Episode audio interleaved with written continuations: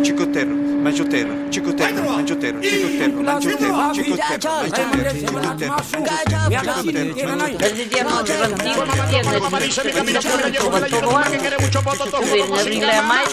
El palabrero. La perla y la margarita.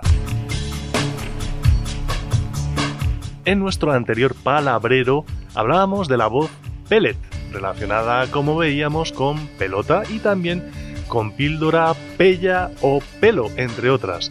Pues bien, en vez de recoger pellets del mar, hoy vamos en busca de algo más bonito, de perlas.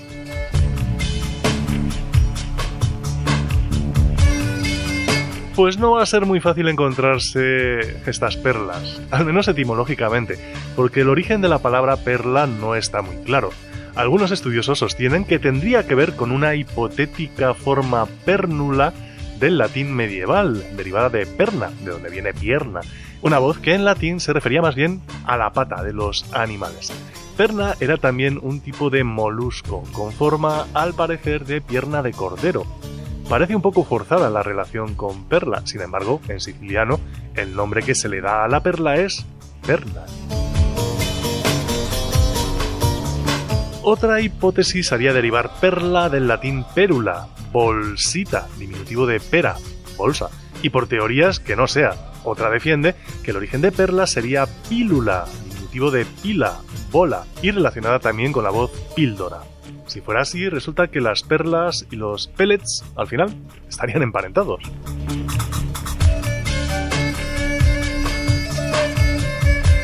¿Y por qué no hemos cogido en las lenguas romances la palabra que en latín se utilizaba para hablar de las perlas? Pues sí la hemos cogido, pero para hablar de otras cosas.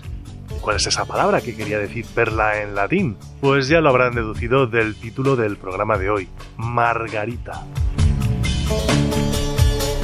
Así que Margarita se llama la perla en latín. Y Margarita en latín ya fue un nombre de mujer, aunque no de flor.